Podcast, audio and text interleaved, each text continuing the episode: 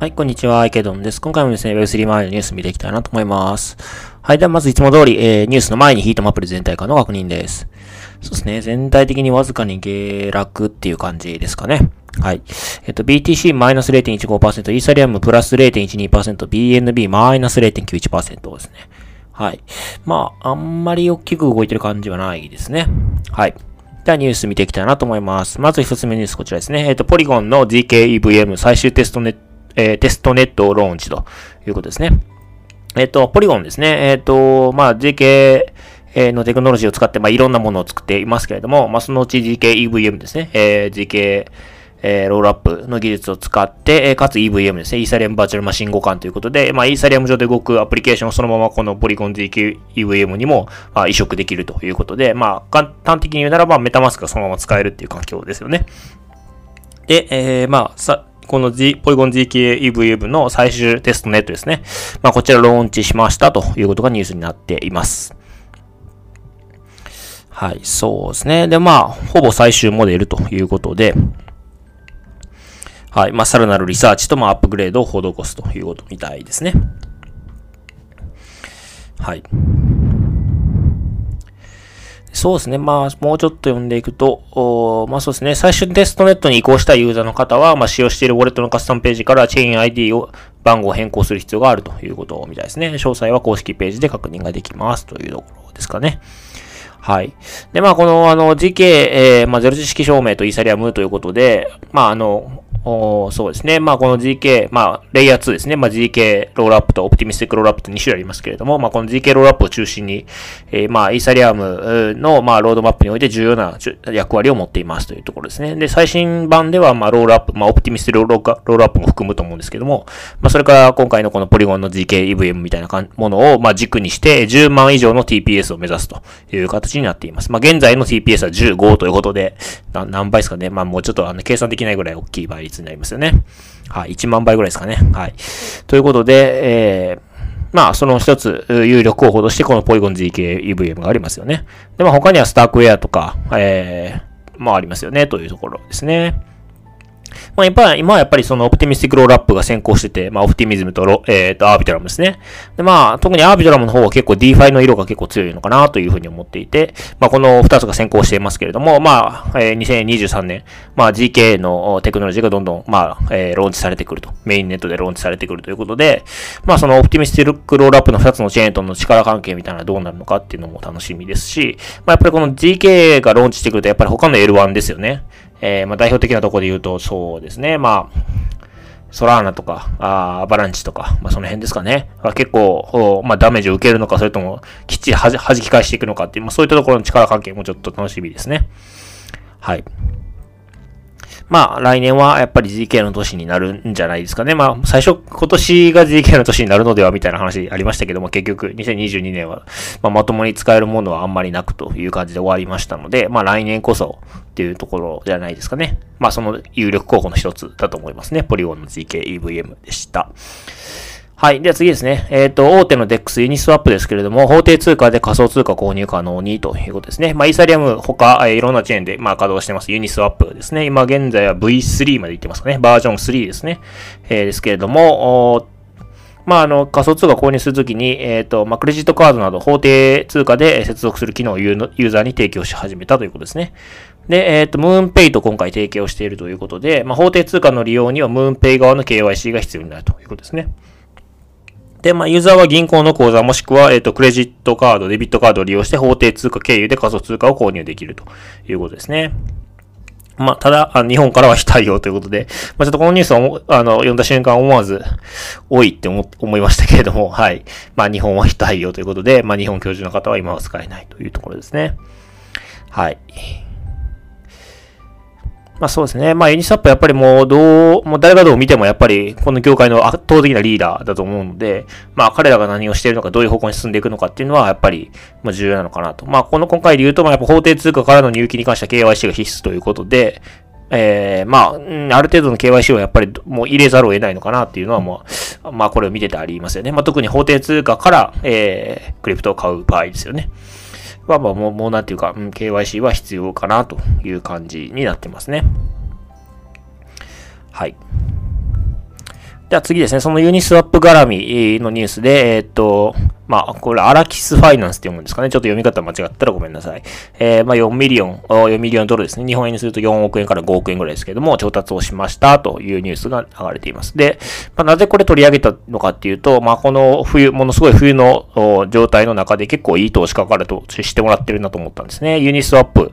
ユニスワップラボのベンチャーズ、あとアクセル、あとポリゴンベンチャーズなどなどから投資してもらってます。ということなんですね。で、これ何をしてるかっていうと、えっ、ー、と、ユニスワップ V3 上で、えー、まあ、動くものを作っているということですね。で、えっ、ー、と、もっと具体的に言うと、ここですね。which allows running algorithmic stable、uh, strategies on Uniswap V3 ということで、あの、Uniswap V3 の上で、まあ、その、 algorithmic 的に、えー、まあ、動くストラテジーを作る。っていうことですね。あの、ユニスワップ V3 のプールとか使ったことある方いらっしゃるかどうかちょっとわからないんですけども、あの、プール、えーあの、まあ、LP を組んで預け入れるときに、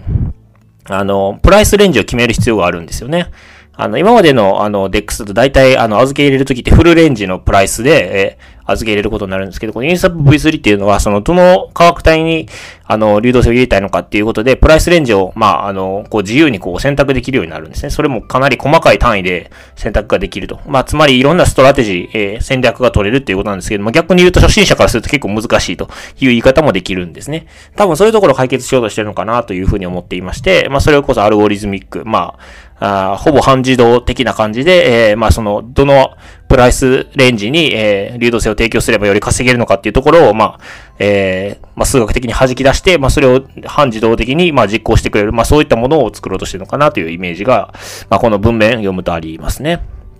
はい。まあ、ということで、まあ、ユニスワップラボも、まあ、出資してるんだと思うんですけど、まあ、そういうものかなというふうに、まあ、私はこのニュースを読んで思いました。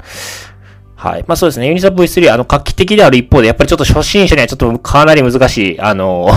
なんていうんですかね、えー、体験といいますか、に結構なってるので、まやっぱそこはなんとかするべきだというのは、私個人もあの、ユニサ V3 使ってて思う部分はありましたので、まあそのニーズにはぴったりフィットするのかなというふうには思いましたね。まあ実際、あの、ちょっととそうですね、まだプロダクトは私自身も触れてはいないので、なんともですけれども、まあちょっと触れるものが出てきたら、まあちょっとやってみてもいいのかなというふうに思いますね。まあ私個人としては、あの、ユニシャップ V3 自分で調節できるので、あんまりこう必要に、ニーズは感じてないんですけれども、まあ一方で初めてこうユニシャップ V3 を触った方にとって結構きつい体験だと思うので、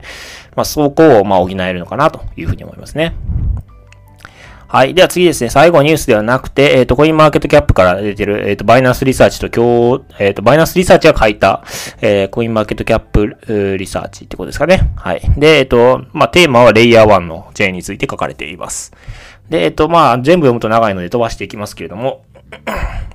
えー、そうですね。まあ、あの、これ、えー、まあ、1月から、えー、そうですね。11月まで、今年の11月までの、まあ、マーケットキャップ、デイリートランザクション、それからデイリーアクティブアドレスの、まあ、推移を見たものになりますね。えっ、ー、と、まあ、面白いところで言うと、えっ、ー、と、アクティブアドレスですね。イーサリアムはそんなに増えてないんですね。436から566、単位は K なので、まあ、この後に0三つつけてもらえばいいんですけれども、まあそういうところですかね。まああんまめちゃくちゃ増えてるわけではないと。まあそのデイリーアクティブ、アドレスの数で言うと、BNB とかポリコンとかの方が数は多いということですね。はい。で、まあ、デイリーのトランザクション数に関しても BNB とポリゴンの方がイーサリアムより上ということですね。だからまあ、イーサリアムはそのより少ないアドレス数で、より少ないトランザクション数で、より大きな、まあ、マーケットになっているというか、マーケットキャップ見てもらったらわかると思うんですけど、まあ、全然桁が違うということで、まあ、そういうイメージですかね。で、BNB とかポリゴンは、まあ、より安価な小さいトランザクションがいっぱい走ってるっていう、まあ、そういうイメージかなというふうに私は捉え、まあ、ざっくりしたイメージとしては捉えていますね。はい。で、まあ、やっぱり、えっ、と、そうですね。まあ、結構きついなというのは、ソラーナとアバランチですかね。マーケットキャップで見ても大きくしぼんでいるというところありますし、まあ、あとは、そうですね。デイリーのトランザクションの数ですかね。もう、まあ、ソラーナはちょっと上がってますけど、アバランチとか結構落ち込んでるという部分もありますね。で、かつ来年は、まあ、さっきポ、あの、ポリゴン GK EVM のニュースを見ましたけれども、まあ、GK、が結構、なんていうんですかね、対等してくる年になるであろうと思われるので、まあ、ソラーナとアバランチは結構、立場的にも厳しいかな。まあ、特にソラーナはやっぱり FTX もありましたので、まあ、結構厳しいかなという感じに、まあ、これ、この数字だけを見るとそう思いましたね。はい。そうですね。まあ大体こんなところですかね。まああの、そうですね。えっとまあ同じこと、レール2の脅威にさらされるだろうっていうのは、まあエクスペクテーション for 2023ということで、2023年に対する予想ということで、ま同じようなことが書かれていましたね。はい。で、えっ、と、もう一つ特筆すべきなのは、この BNB チェーンですね。えっ、と、BNB チェーンのマーケットキャップが、まあ45%下がってるんですけど、まあこれはあの年間対比ですね。えー、で、まあ一方でイーサリアムは64%下がってて、ソラーナ90%下がってますので、BNB はやっぱり落ち幅がだいぶ限定的という言い方ができるんですね。まあこれは今年5月ね、あの、テラルナもありましたし、えっ、ー、と、11月は、えー、FTX もありましたし、まあこの、まあ激動の時代の中でも、まあ45%減で収まっているということで、比較的ダメージが軽微。まあイーサリアムよりもマシということで、まあ結構これで BNB チェーンは一つのチェーンとしてこう生き残っていくようなビジョンが結構はっきり見えたのかなと。まあそういう年、2022年はそういう年だったのかなというふうに思いますね。B、イーサリアムと、それからまあ BNB、まあバイナンスのむしろ後ろ盾があってこそだと思いますけれども、まあ結構生き残っていくんじゃないかなっていうビジョンは結構見えましたよね、数字上も。まあそういう一年だったのかなというふうに思っております。はい。では、あの、今回はこちらで終わりたいなと思います。よろしければチャンネル登録、フォロー、それから高評価の方をお願いいたします。はい。では、お疲れ様です。